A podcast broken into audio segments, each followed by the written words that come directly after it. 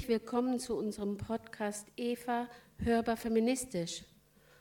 Heute sprechen wir über kontextueller Feminismus oder auch im Plural kontextuelle Feminismen. Wir, das sind Ute Seibert. Ja, ich bin Pfarrerin und feministische Theologin.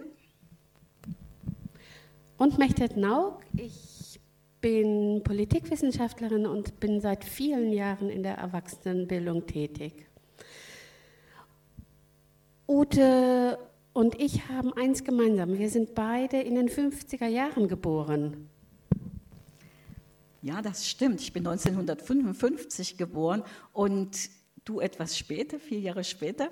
Wir haben gemerkt im Laufe unserer gemeinsamen Arbeit, wie sehr auch dieser Kontext, da sind wir schon wieder bei dem Wort, uns selber geprägt hat als Kinder der Nachkrieg, als Nachkriegskinder. Und das hat sowohl unsere Erziehung geprägt, als auch dann unser Bewusstwerden über soziale, gesellschaftliche und politische Verhältnisse und ich glaube auch unser Engagement für Solidarität. Genau, und bevor wir darauf kommen, würde ich aber gerne dich fragen und bitten, Ute, äh, dass du erklärst, wie wir zu dem Thema kontextueller Feminismus gekommen sind. Du hast nämlich das Thema kontextuelle Theologie mit ins Eva gebracht. Und äh, was ist das eigentlich? Das klingt erstmal einfach oder schwierig. Kontext ist äh, für viele Menschen im Alltagsgespräch das, was drumherum ist, also was uns umgibt. Allerdings, wenn wir uns angucken, dass das Wort Kontext aus dem Lateinischen kommt, Kontextus, da heißt das auch Gewebe. Und das ist für mich eine ganz wichtige Bedeutung. Der Kontext ist eigentlich alles, was wir mitdenken, wenn wir eine Situation ähm, betrachten. Das ist das, was jetzt konkret passiert. Das ist das Umfeld, politisch, geografisch, gesellschaftlich. Die Frage, ob ich Mann oder Frau bin oder wie ich mich definiere, wo ich dazugehöre, die Kultur. Es gehört die Geschichte dazu, wie wir das ja schon angesprochen haben, mit unserem historischen Kontext. Und es gehört dazu auch ähm, so der emotionale Kontext. Das merken wir auch ganz oft, dass Menschen in einer Krisensituation oft Krisen oder Traumata erinnern aus ganz anderen Zeiten ihres Lebens. All das spielt zusammen und mit, wir können uns das vorstellen wie so ein gewebtes Teil mit ganz unterschiedlichen Fäden, die nicht immer alle bewusst sind, die aber alle irgendwie mitspielen. Das wäre so eine Beschreibung von Kontext. Und in der Theologie ist es nicht das erste Wort gewesen, aber zum Beispiel haben die feministischen Theologinnen ja von Anfang an gesagt, es ist ein Unterschied, ob ich Frau oder Mann bin. Erstmal so ganz praktisch, glauben Frauen anders, war die Frage. Und es geht darum zu sagen, dass es, dass es der Standpunkt ist, von dem aus ich etwas betrachte, meine Lebenssituation, die dann auch zum Beispiel die Art, wie ich glaube oder wie ich theologisch reflektiere, beeinflusst. In der Befreiungstheologie in Lateinamerika haben wir das auch gesehen. Dort stand, war der Schwerpunkt oder ist der Schwerpunkt sehr stark auf den armen Menschen und es geht um die gesellschaftliche Situation. In Südafrika zum Beispiel, wo das Wort kontextuelle Theologie dann entstand, war das Thema der Apartheid und der Kampf gegen Rassismus der entscheidende Punkt. Und so kannst du das weiterverfolgen in anderen Ländern und Kontexten. Ja, ich finde das ein ganz spannendes Thema, auch das äh, dann auf unsere feministische Debatte mit hin zu übertragen. In welchem Kontext sind wir eigentlich geboren? In welchem, welchem kulturellen und zeitgeistigen Zusammenhang äh, wurden wir geprägt? Ich merke, dass seitdem wir jetzt einige jüngere Kolleginnen haben, die eher das Alter meiner Kinder haben, wie spannend es ist, dass wir doch die Welten auch verschieden wahrnehmen und ich mich dann erinnere, ja, ich beziehe mich auf Debatten aus den 70er und 80er Jahren und äh, die haben noch ihre Relevanz, aber in einer anderen Weise jetzt. Geht dir das ähnlich? Kannst du erst mal ein Beispiel nennen? Fällt dir da eins ein? Ja, wir hatten eine Auseinandersetzung oder ein, ein Seminar hatten wir hier im EVA so. Und da ging es äh, um Upcycling und ähm, das in Verbindung mit Feminismus. Und dann wurde zum, das Beispiel Stricken von äh, Pussyhead-Mützen ja. als feministisches Handeln äh, besprochen. Und dann merkte ich so auf und dachte, also in den 70er Jahren haben wir auch gestrickt, aber ökologisch begründet. Niemals als feministisches Handeln hätte ich das angeführt. Da wäre Fahrradflicken oder Autoreparieren dran gewesen, weil es einen völlig anderen Kontext gab, in dem das Stricken zunächst als sehr weiblich konnotiert abgelehnt wurde und über die Ökologie aber dann wieder hoffähig gemacht wurde. Das stimmt. Bei uns, während ich studierte in den 70er Jahren, war es dann eher ein provozierender das Thema, dass mein Freund zum Beispiel und andere Männer auch gestrickt haben. Das war dann eher im, in dem Gender-Kontext dann auch zu sehen. Aber es stimmt, dass Themen, die ähm, zum Teil ökologisch begründet waren, heute wieder feministisch sind. Ähm, hast du dafür ein Beispiel? Ähm ja, also mir ist das sehr klar geworden. Irgendwann in der Zeit in Chile hat eine Kollegin das Konzept des Ökofeminismus eingebracht. Und das ist ein Konzept, das auch hier in Europa, in Frankreich äh, sehr stark war und in Deutschland war es stark in der Zeit der Anti-Atomkraftbewegung ähm, und der Friedensbewegung. Es hieß dann, dass die gleiche Gewaltbeziehung, die wir der Natur gegenüber anwenden oder in der wir mit der Natur gegenüber leben, vergleichbar ist mit der Gewaltbeziehung, die auch Frauen erleben. Und es gibt da einen Herrn Bacon, einen Philosophen, der ist schon ein paar hundert Jahre alt, der hat das sozusagen theoretisch begründet, wenn er von den jungfräulichen Wäldern sprach, die man jetzt hier erobern müsste. Und also er hat auch in der Wortwahl ganz viel benutzt, wo diese Beziehung deutlich wurde. Und das ist eigentlich etwas sehr Wichtiges. Und in Lateinamerika sind es heute gerade auch die indigenen Frauen, die diese Beziehung sehr stark herstellen. Gewalt gegen Frauen, Ausbeutung und Gewalt gegen die natürlichen Ressourcen, gegen die Natur, ein Verständnis der Frau als Objekt und ein Verständnis der Erde und der ähm, verschiedenen, ja, der Mineralien, des Holzes, des Wassers, der Luft auch als Objekt. Und dieser Zusammenhang ist in den letzten Jahrzehnten stärker ins Bewusstsein getreten und ich glaube, wird uns noch lange begleiten. Ute, wir haben gar nicht geguckt, wie es dazu kommt, dass du sehr viel aus Lateinamerika erzählst, äh, um zu verdeutlichen, wie der Kontext dort ein anderer ist und damit auch die Sicht äh, nochmal neue Aspekte mit reinbringt äh, als wir es im deutschen Kontext vielleicht sehen. Von daher die Frage an dich, magst du ein bisschen erzählen, wie du geprägt worden bist von den 50er Jahren äh, bis heute? Das ist eine große Herausforderung. ja, also Mitte der 50er Jahre geboren, als Tochter von einem Vater, der mit 16 Jahren sozusagen 1939 freiwillig in den Krieg geschickt wurde und seine ganze Jugend im Krieg als Funker verbracht hat und einer Mutter, die als einzige Möglichkeit, nicht Verkäuferin zu werden, sah, dass sie auf die Lehrerinnenbildungsanstalt der Nationalsozialisten gehen wollte und konnte, das hat schon sehr geprägt, ähm, weil für beide diese Erfahrung war nie wieder Krieg und gleichzeitig gerade von meinem Vater dieses ähm, nicht auffallen, Kultur des Schweigens war eigentlich etwas sehr verbreitetes, also in meiner Kindheit. Das habe ich erst später so benennen können.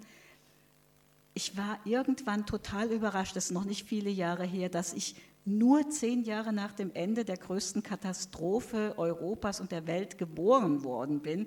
Das kam doch erstmal es war im Alltag präsent, aber es kam so nicht vor. Man sah das am Nachbarn, dem ein Arm fehlte und ein Auge, an dem Lehrer im Rollstuhl, an den Menschen, die ganz entsetzt waren, die Frauen, die weinten, wenn die Sirenen losgingen.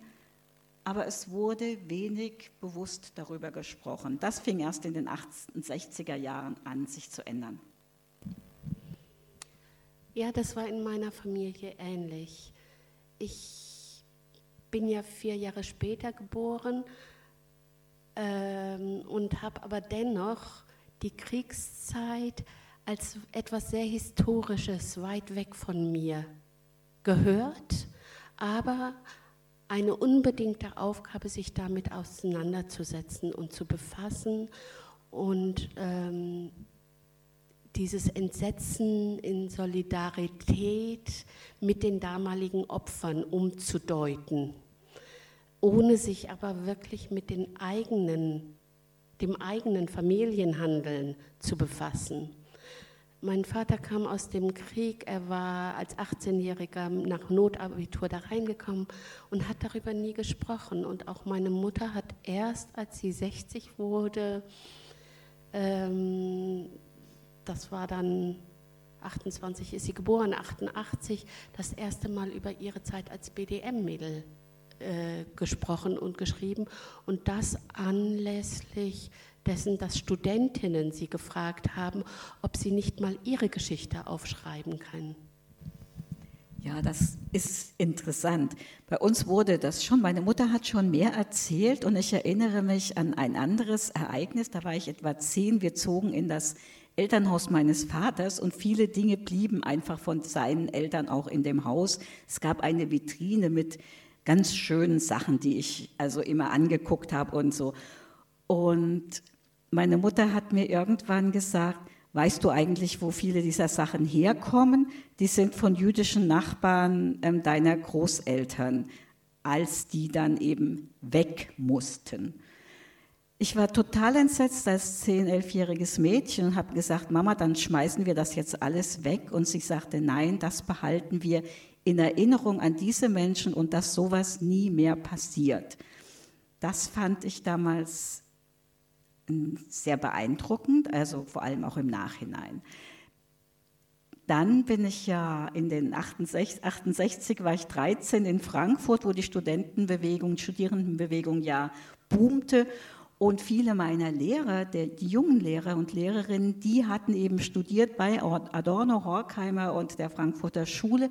Das heißt, es gab unter den Lehrenden einerseits noch so ein paar alte Nazis, die gab es sicher, aber auch viele, die voll in der Studierendenbewegung drin waren und dieses kritische Denken uns auch beibrachten.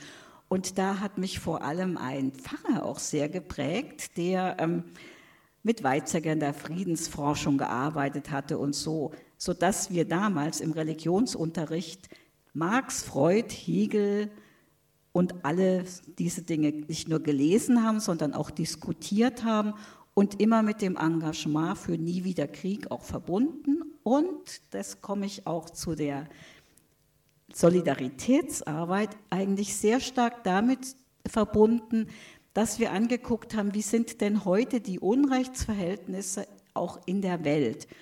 Und das war die Zeit des Vietnamkriegs. Es gab, Martin Luther King wurde ermordet. Also es gab sehr viele Anlässe, darüber nachzudenken und sich bewusst zu werden, wie ungerecht die Verhältnisse auf der Welt sind. Damals sprach man ja von der ersten und der dritten Welt, das würden wir heute nicht mehr sagen.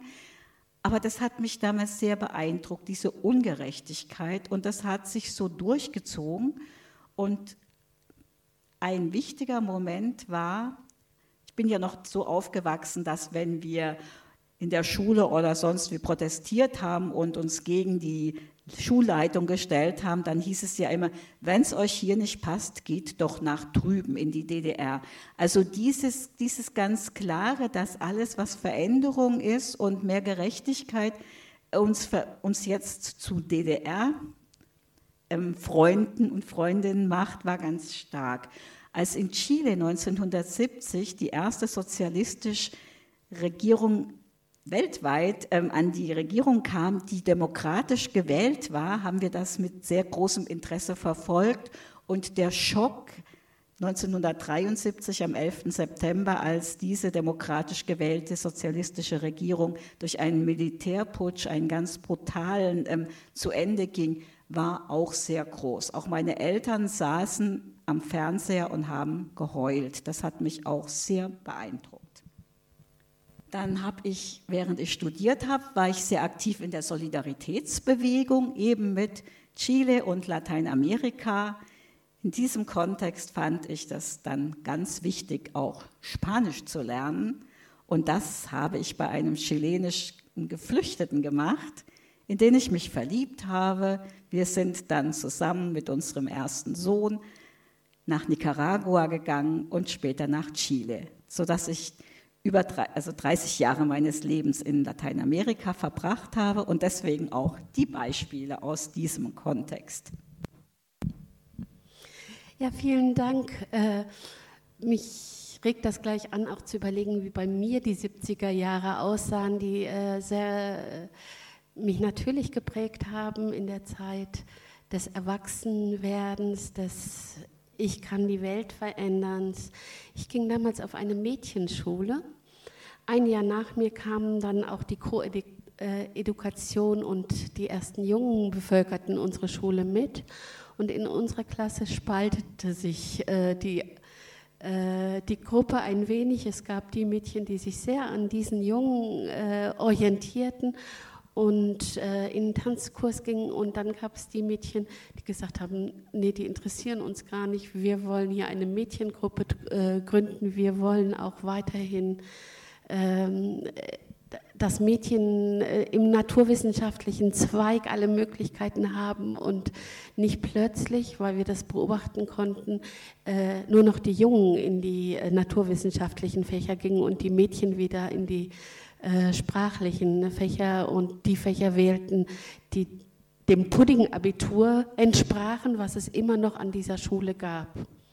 Also in dieser Zeit gab es einfach sowohl äh, noch alles aus den 50er Jahren mittransportierte, wie Mädchen äh, groß werden sollen, was sie lernen sollten, aber eben auch schon äh, Kommunikation auch schon und politisch dann auch schon dieses Bewusstsein von Frauen, äh, wir müssen uns selbst unseren Platz erobern und irgendwie schwappte der in unsere Gruppe und in unsere Schule rein. Ich glaube, ohne dass wir genau wussten, warum. Ähm, aber wir fanden einfach, sich politisch zu engagieren, hat viel, viel mehr Spaß gemacht, als äh, nur so die ganz widerstandslosen, äh, dieses widerstandslose Mitdriften in der Schule. Das ist echt spannend und da merkst du wirklich die vier Jahre Unter Altersunterschied unter uns, weil ich merke, was bei meiner Mutter und auch bei den Müttern meiner ähm, Schulkameradinnen unwahrscheinlich präsent war, dass sie uns gesagt haben, Mädels, ihr müsst einen Beruf haben. Auch wenn ihr mal heiraten solltet, das ist keine Lebensversicherung. Und da ist ganz deutlich noch diese Erfahrung aus dem Krieg und der Nachkriegszeit ähm, präsent gewesen. Auch wenn das nicht ein feministisches Bewusstsein war. Und ich glaube, es ist sehr deutlich zu erleben gewesen, wie sich das dann so Anfang der 60er, gerade während der 60er Jahre, dann so verändert hat. Dann, wenn ein Mann seine Familie ernähren konnte, das war dann, ähm, das war dann was, wenn die Frau auch zu Hause bleiben konnte. Ich finde es spannend, wie es dann solche Flashbacks gibt, obwohl es gleichzeitig auch in der Kirche gerade, wir arbeiten ja in einer kirchlichen Einrichtung, auch die Frauen waren, die für ihr Pfarramt gekämpft haben, für gleiche Rechte. Und das ist auch noch gar nicht so lange her. Pfarrerinnen mussten ja sehr lange, wenn sie geheiratet haben, bekamen sie die Entlassungsurkunde. Und es sind erst, ist erst jetzt 50 Jahre her, dass es die Gleichstellung zum Beispiel der Pfarrerinnen und Pfarrer in unserer Landeskirche gibt. Ja, da kann ich gleich einhaken. Meine Eltern haben beide Theologie studiert, aber meine Mutter durfte nicht als Theologin arbeiten, als sie heiratete. Also hat sie dann für Kinder gesorgt und den Haushalt gemacht. Und das war jetzt nicht ihre Lieblingsbeschäftigung gewesen. Ähm, für mich war der Einschnitt 73 groß, als mein Vater starb, natürlich. Aber was sich dann entwickelt hat, was ich an meiner Mutter beobachten konnte, ist, dass sie ehrenamtlich mit einer Professorin an der Hochschule, äh, Theologischen Hochschule in die Kunstgeschichte einstieg und dort Vorlesungen für Studenten hielt und plötzlich als Theologin arbeitete, wenn auch ehrenamtlich, ähm, und da wieder auflebte, wo ich dachte, jetzt oder später dachte, jetzt verstehe ich, warum sie es immer so wichtig fand, dass wir auf jeden Fall als Mädchen auch eine Ausbildung haben. Und bis zuletzt, als wir dann Kinder bekamen, war sie so ganz stolz, dass alle drei Mädchen von ihr ähm, gesagt haben, ja, das ist ganz klar, wir können nur mit einem Mann Kinder kriegen, der mit uns äh, Erziehung und Haushalt teilt, denn wir wollen unbedingt im Beruf bleiben.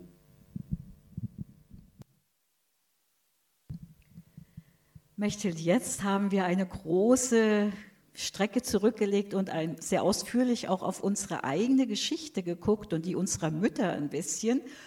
Und jetzt wäre es vielleicht gut, wenn wir nochmal zu unserem Thema kontextuelle Feminismen zurückkommen würden. Was verstehst du da heute drunter?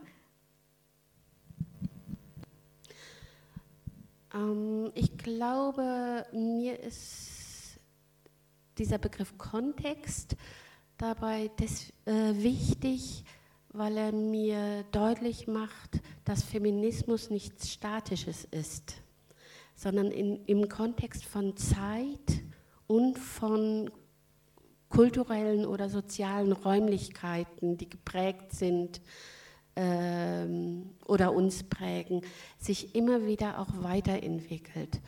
Ich denke, die Kämpfe der 70er, 80er Jahre, die waren damals gut.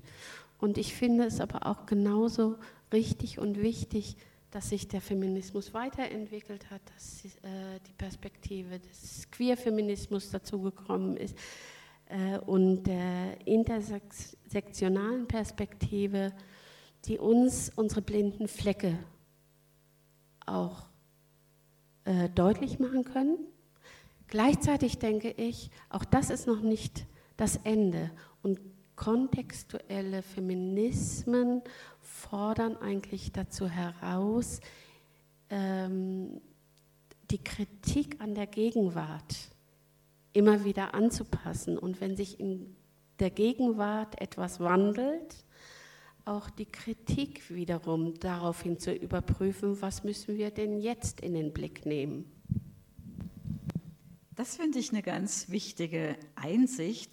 Und ich denke, dass dann auch die Geschichte und die ich unbedingt bewusst halten möchte. Also ich glaube, es ist ganz wichtig zu sagen, wir fangen nicht von vorne an. Und ganz lange war es ja in der Frauenbewegung oder der feministischen Bewegung so, es gab so eine sogenannte Welle und dann schwappte die ab und dann kamen neue Frauen, andere Frauen, jüngere Frauen und haben gesagt, sie fangen jetzt wieder bei Null an.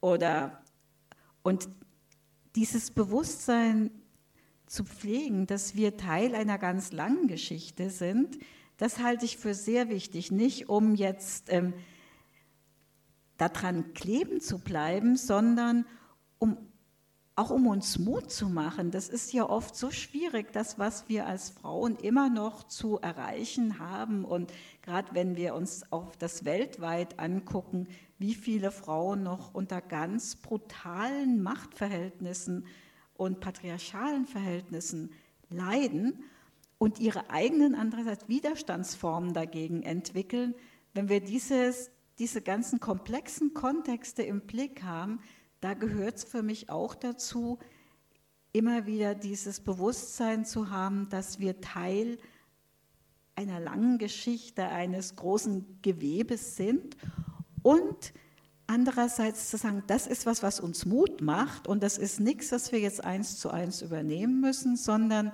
jetzt müssen wir auf die neuen Herausforderungen bedeuten. Was heißt Digitalisierung für unseren Feminismus? Vor ein paar Jahren hörte ich zum ersten Mal Cyberfeminismus, das war auch so ein neues Wort. Also es gibt neue Herausforderungen und darauf müssen wir auch kreativ als Feministinnen Antworten suchen. Genau, bei, beim Zuhören ist mir gleich das Bild der Patchwork-Decke in den Sinn gekommen. Äh, Stoffreste, die aneinander gewebt, äh, genäht werden und mitunter auch sich mal im Muster beißen können und trotzdem gemeinsam äh, da was äh, ein, ein, ein, zu einem Stück werden. Äh, und ähm, ich finde, dass das ein, ein Bild ist, der ja im Feminismus ganz häufig, äh, das im Feminismus ganz häufig auch gebraucht wurde, was deutlich macht, wie wichtig Ambiguitätstoleranz, also das Aushalten von Widersprüchen, die nicht aufgelöst werden können in einer, einem Kampf um richtig und falsch, sondern einfach beide stehen bleiben müssen, dass wir das äh, kultivieren und einüben immer mehr, um auch die Ungleichzeitigkeiten in den Formen der Kritik und Auseinandersetzung in verschiedenen kulturellen Zusammenhängen, aber auch in verschiedenen zeitlichen äh, Abfolgen, äh, um das dem Raum zu geben. Das finde ich sehr wichtig. Und dieses Bild mit dem Patchwork-Bild, das passt da gut dazu, weil jedes ähm, neue Teil fügt dem ja was hinzu, das kann sich beißen, aber wenn ich mit dann zwei Schritte zurückgehe und mir das ganze Bild angucke, kann ich auf einmal ganz irre Farbverbindungen oder Stoffverbindungen sehen auf diesem großen Bild. Und da erscheint auch immer was Neues und das ganze Bild verändert sich. Und ich glaube, diese Sätze, die wir auch in der Frauenbewegung ja schon oft gesagt haben, ähm, keine Frau ist befreit, bevor nicht alle Frauen befreit sind oder so. Das ist ja, hat ja auch was Utopisches. Also das lässt ja auch den Horizont offen, dass wir immer Neues entdecken müssen und neue Auseinandersetzungen haben, aber auch immer wieder dann neue und alte Schätze in diesem Prozess auch einbeziehen können. Ach, danke, Ute. Ich finde dieses Wort, keine Frau ist befreit, bevor nicht alle befreit sind, auch ein wunderbares Schlusswort. Nicht, weil es eine never-ending Story ist, sondern weil es ähm, auch klar macht, dass die Befreiung nicht ein Punkt ist, der es irgendwann erreicht, sondern auch darüber hinaus immer wieder neu in den Blick genommen werden muss. Vielen Dank. Danke dir, Mechthild.